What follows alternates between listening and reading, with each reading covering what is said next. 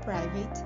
Eu sou Julia Baulé e este é o seu BB Private Cast, que leva vocês as principais notícias do dia para o mercado financeiro.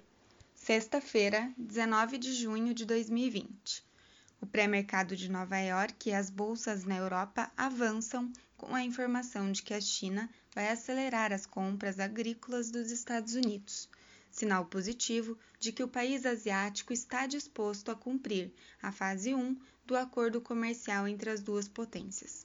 Também está no radar as negociações, que se iniciam hoje e devem ser fechadas até o mês que vem, de um novo pacote de estímulos em torno de 840 bilhões de dólares pela União Europeia.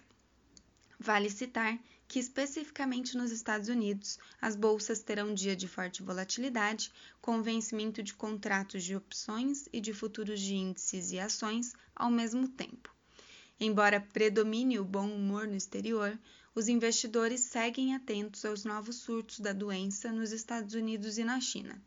A cientista-chefe da OMS, Organização Mundial da Saúde, mesmo diante das incertezas, se mantém otimista quanto ao avanço das vacinas e falou pela primeira vez sobre a possibilidade da produção ainda este ano de milhões de doses de uma vacina contra a Covid-19.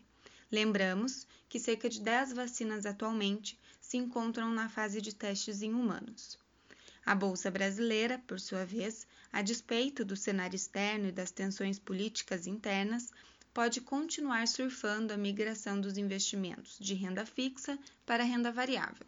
O principal fundo de índice brasileiro em Nova York, o EWZ, sobe 1,7% nesta manhã.